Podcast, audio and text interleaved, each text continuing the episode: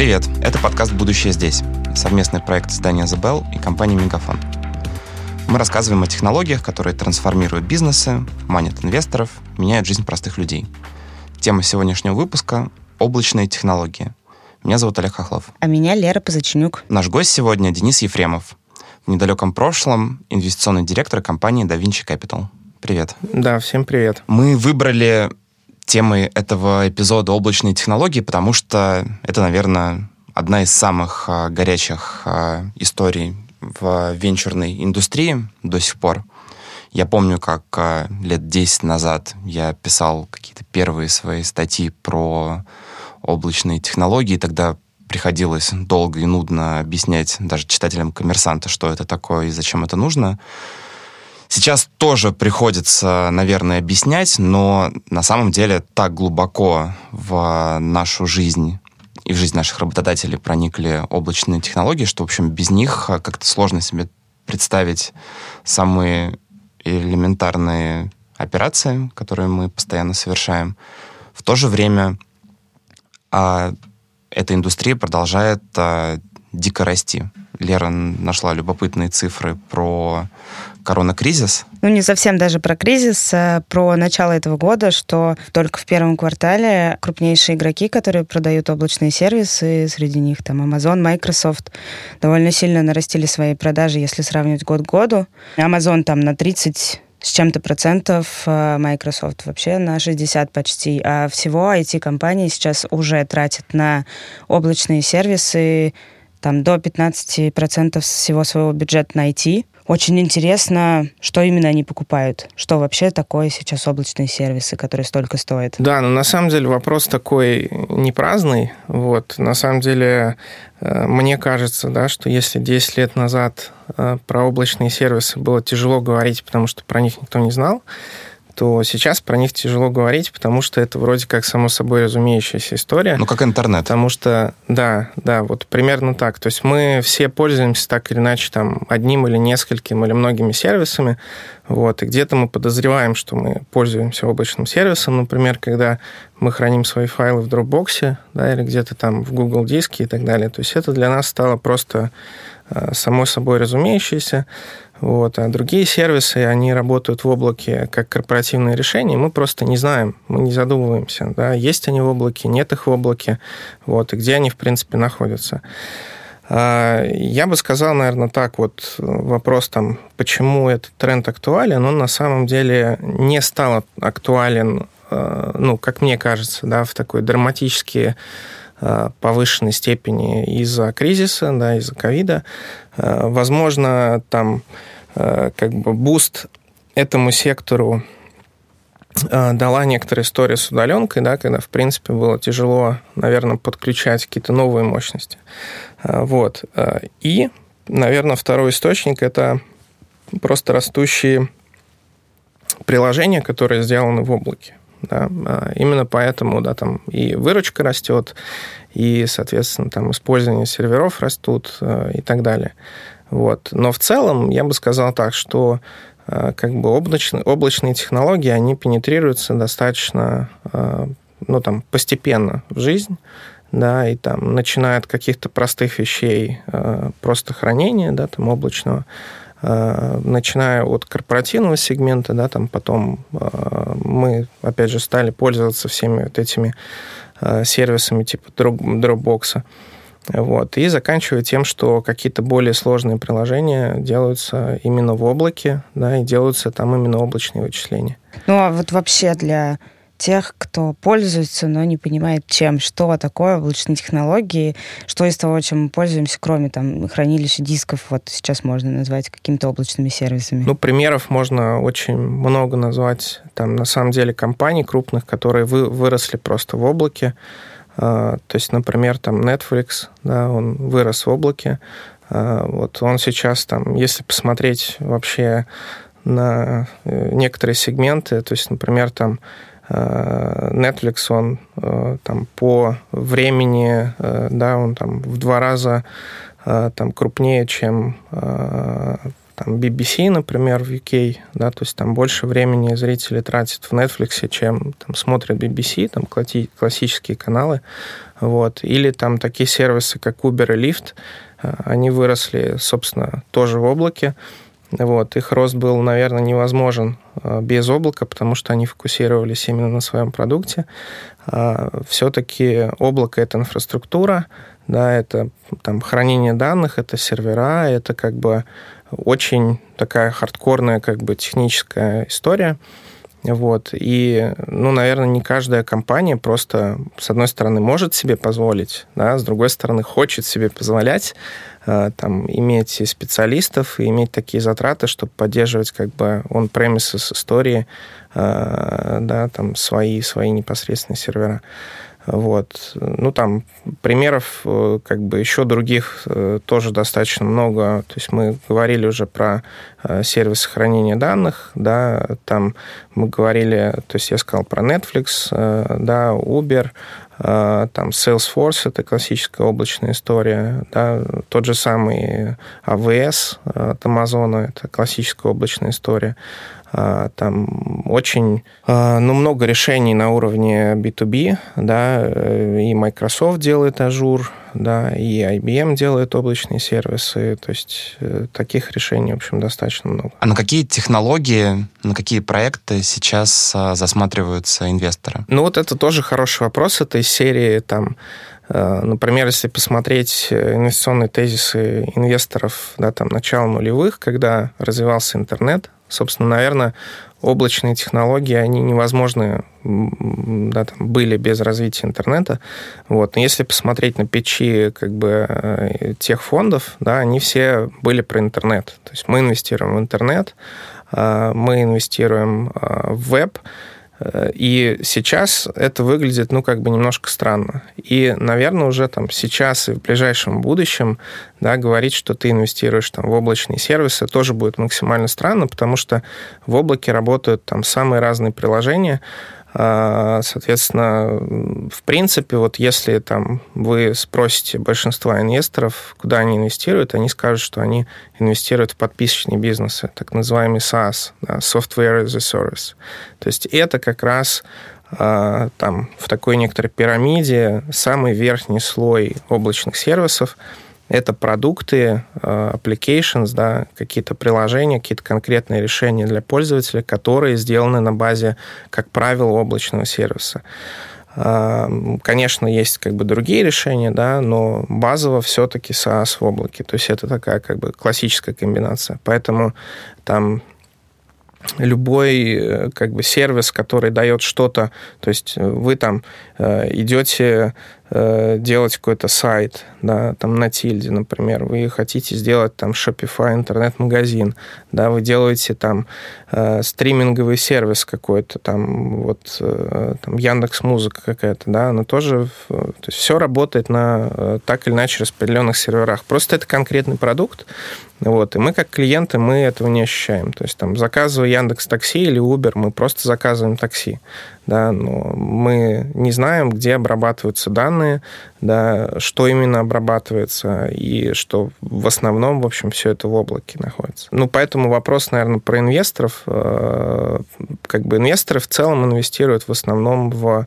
э, сервисные компании, в основном э, в SaaS-бизнесы, вот, я бы сказал так, что может быть такой вот, ну, нишевой и интересной темой да, могут являться как бы решения, которые позволяют делать гибридные модели между облаком как бы и on-premises с хостингами, потому что где-то это очень важно. А что это такое? Ну, условно, вот там э, берем, э, там есть несколько проблем как бы облаков в целом, да, если так говорить. То есть у нас там как бы базовая история, да, что вроде как э, с другого конца немножко начну, что облако должно быть дешевле вроде как, по сути, но на самом деле это не так.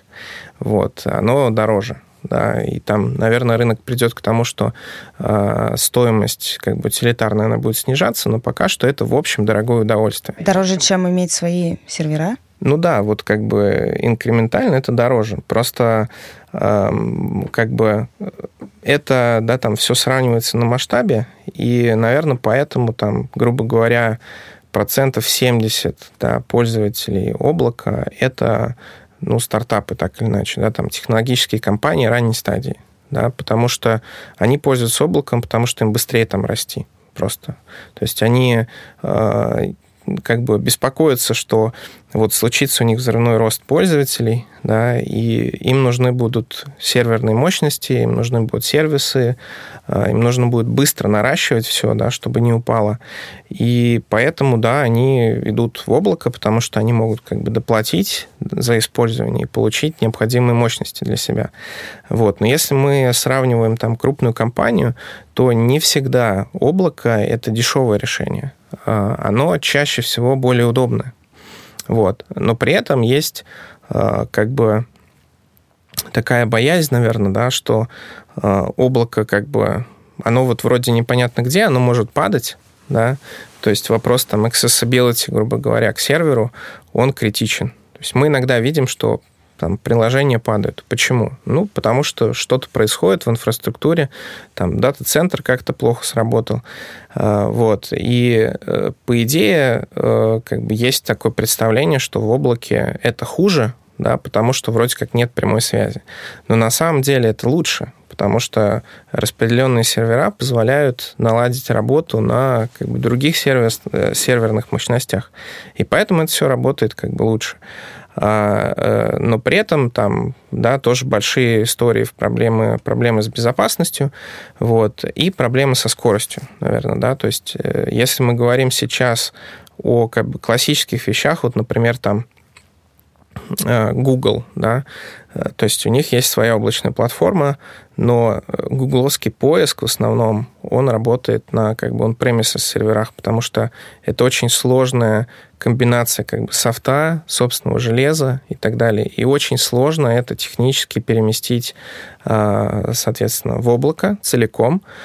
И поэтому они работают как гибридная как бы история. Да? Что-то работает в облаке, что-то работает в on-premises и э, вот решения, которые позволяют оптимизировать работу совместную, да, э, да, там, классических серверов и облака, э, это вот достаточно популярная тема, я считаю, она там будет очень перспективная.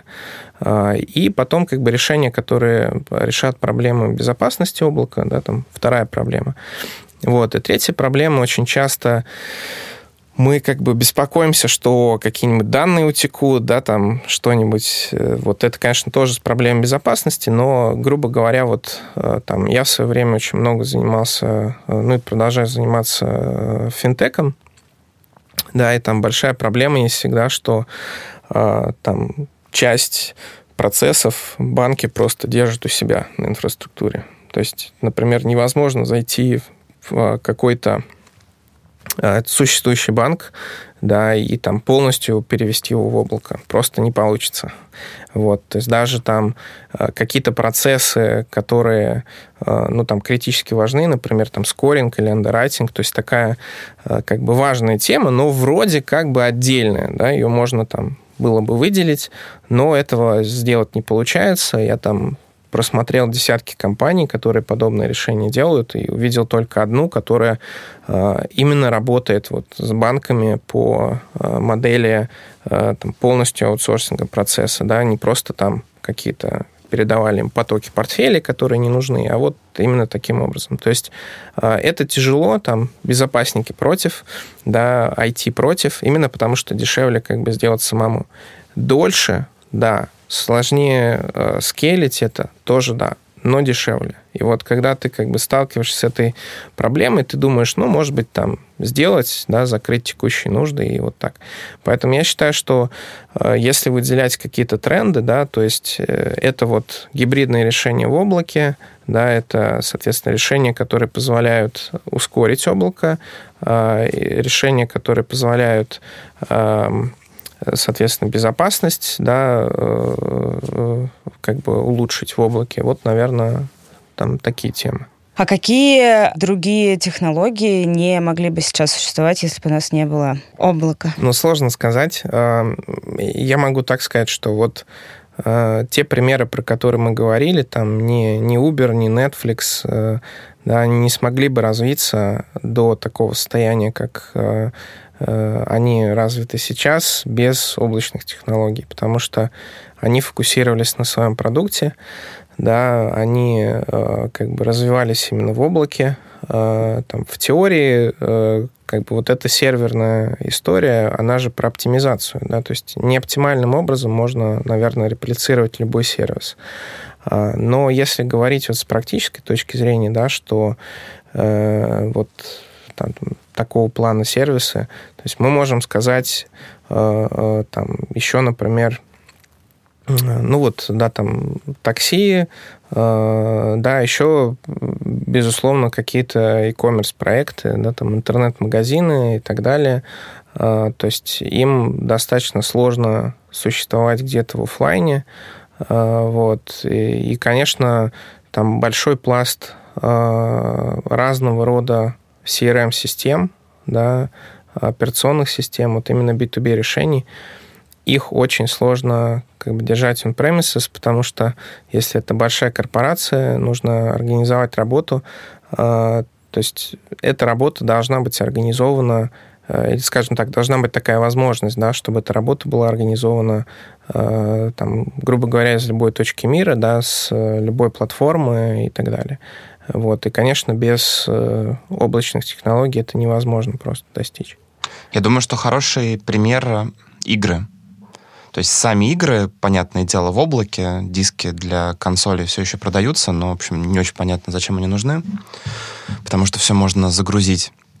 Но главное, что вычислительные мощности тоже попадают в облако. Я так понимаю, что это началось, ну, не очень давно, несколько лет назад, может быть, лет пять назад.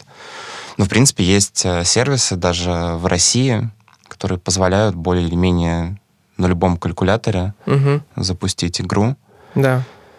А что здесь э, сдерживает развитие и в целом облачные вычисления, они сейчас э, ну, в какой точке развития? Ну, это хороший вопрос. Вот, кстати, игры — это тоже очень хороший пример, и на самом деле пример э, как бы такой. То есть мне мне кажется, да, что как бы игровая индустрия, она в целом очень ну, она в целом нишевая, да, но просто ниша достаточно большая. То есть там тех людей, ну, побольше которые... многих. Ну да-да-да, то есть я имею в виду, что тех людей, которые там играют, их очень много. Вот. Но при этом там очень большая как бы доля людей, которые а, там хотят играть, но не могут, потому что как раз нет, нет мощностей. И решения по там cloud gaming, они вот действительно относительно недавно развивались, и действительно, да, там, если говорить вот о перспективных нишах, это, я думаю, очень перспективная ниша, но она такая, она немножко не она немножко такая вот бытовая рабочая, потому что мы целимся вот э, реально в там, нижний слой населения, да, который он будет очень мало платить, он, скорее всего, будет супер стики, да, то есть он будет платить все время за этот сервис, потому что у него просто, ну, не будет другой возможности. А, но при этом это вот э, эффект такого очень большого масштаба, да, должен быть для того, чтобы сервис развился, потому что, ну, там, э, где-то, где плохой интернет, да, где как бы нет э, компьютеров, тебе нужно дать такое решение, которое еще кто-то сможет купить. Да, то есть инфраструктура на эту тему абсолютно, ну, там, бомба. Вот, с точки зрения бизнеса надо смотреть, потому что, мне кажется, должен быть очень большой эффект масштаба в целом. Вот. А если говорить э, ну, в целом об облачных технологиях, я думаю, что мы где-то мы находимся, может быть, где-то на полпути, да, потому что вот есть такие процессы, которые как бы уже перешли в облако, и все, обратной дороги нет. А, есть такие процессы, которые не перешли в облако, и им сложно перейти в облако. Да? То есть а, а, важна... Э, и, и при этом вот где здесь есть такой конфликт как бы еще восприятия, да, что мы очень много говорим как раз про там, большие данные, про вычисления, еще что-то. Их э, в облаке делать иногда сложно, потому что как бы скорость да, недостаточная. А, и, ну, вот невозможно, наверное, сейчас все перевести в облако. То есть облачные технологии как инфраструктура а, еще сами должны развиваться. При этом я тоже там, наверное, отмечу, что мы, когда говорим про облачные сервисы, мы обычно говорим вот про там, SaaS-проекты, про какие-то непосредственно там, решения, которыми мы пользуемся. Но не стоит забывать, да, что э, там, облачные сервисы, они когда развивались, они сначала были штучными, вот, а потом стали появляться платформы, да, так называемый PaaS, да, Platform as a Service решение. Там классический пример, э, наверное, это AWS, да, такого решения – а, потому что там, собственно, дается платформа для развития чего-либо. То есть там B2B решения, B2C решения, куча сервисов, а, куча настроек. То есть можно сконфигурировать почти все, что угодно. Вот. И э, как бы этим пользуется ну, очень большое количество компаний просто для своих решений. А, и при этом как бы часть истории вторая, это она еще более инфраструктурная, да, это там infrastructure as a service, грубо говоря. Очень такие темы смежные, да, то есть они там в целом где-то занимают ну вот э, треть рынка, то есть там SaaS где-то условно там 70% примерно, это примерно вдвоем они там PaaS и IaaS занимают 30%. А, но это как бы история еще более инфраструктурная. Да? То есть вот мы делаем платформу, э, у нас есть нераспределенные мощности, мы их там просто сдаем в аренду по факту, да, для того, чтобы там к ним можно было подключиться, а, что-то прогнать. То есть а, вот эти инфраструктурные решения, они уже там, близко подходят к тому, чтобы в том числе и высоконагруженные расчеты делать вот на распределенных серверах. Это не совсем облако, да, то есть это такой вот промежуточная тема. А, но это прям, ну, тоже, мне кажется, перспективное направление. Ну, то есть это не фантазия, что вычисления уйдут из устройств, ну, которые мы в руках держим угу. куда-то, да? Устройства станут легче, дешевле. А, ну, тут на самом деле вопрос, что нужно просто, да, там какой-то... А, то есть, вот, например, есть, как бы, есть такая компания, называется Snowflake. Она делает аналитику больших данных, и там по факту это облачная компания. Да. А, то есть она делает именно B2B как бы историю. И, наверное, вот смысл э, ее существования в том, чтобы э, ну, какие-то большие расчеты переместить в облако, да, и постараться это сделать. А расчеты, которые можно делать on-premises, они, как правило, ну, там, очень базовые, да, и в этом смысле даже есть другой тренд, что э, можно как бы часть расчетов, например, там, ну, то есть э, были проекты, которые пытались там э, объединить какие-то там микроустройства, да, и делать вот на них расчеты. Это похоже на, как это, из сериала «Силиконовая долина», вот, про Пеги Дудочник, но как бы реально такие как бы, решения э, разрабатывались, да, и продолжают Ну, во времена крипто-лихорадки было много проектов, ну, которые да, эту тему вот, продавали. например, например, да. Но мне кажется, ни, ни один из них там по факту не запустился нормально, вот. Но, в общем, видимо, это сериал оказал большое значение на сформирование да, умов. Вот, поэтому немножко как бы другая история. Вот именно такие там, высоконагруженные расчеты, модели, вот, как раз, которые все в корону как бы сыпятся, их нужно переделывать. Вот, да, они должны как-то перемещаться в облако постепенно. Когда ты рассказывал про проблемы, которые есть у облачных там, технологий, сервисов, ты говорил про безопасность. А вот когда ты разговариваешь со специалистами по кибербезопасности, они обычно говорят, что чем больше у какой-то системы точек входа, а, тем менее она безопасна. Вот. Если я правильно понимаю, возможно, это не так. А, ну, как бы здесь вся концепция строится на том, что этих точек входа какое-то бесконечное количество получается. Что, что происходит вообще с безопасностью данных, которые находятся в облаке? в этом ну, смысле? Да, это вот прям, э, это краеугольный вопрос на самом деле, потому что действительно, да, чем больше точек входа, тем больше возможностей где-то как бы найти какой-то баг, какую-то ошибку, да, и взломать. Но тут э, как бы такой момент, что в целом ну, специалисты по кибербезопасности, они же умные ребята, вот, пусть они думают, да, потому что Э, ну, как бы серьезно. Вот э, сервисы, которые строятся в облаке, они как бы лучше да, для клиента, э, по большей части они быстрее, они лучше работают, они более там, быстро адаптируются к каким-то новым реальностям, почему бы и кибербезопасности тоже, в общем, не адаптироваться к новой реальности. А, тем более, что как бы э, есть э, ну, достаточно много техник, которые позволяют э, да, там, ну, и разно превентивным образом работать да, над различными угрозами, вот, и там, делать всякие разные многоуровневые системы защиты в онлайн, да, для того, чтобы это просто ну, работало безопасно. Вот. Понятно, что если пойти сделать как бы какую-нибудь тему с э, там, открытым каким-то сервером, да, где там можно зайти, персональные данные скачать, там пароли скачать, не будем примеры приводить, да, то, конечно, ничего хорошего не выйдет.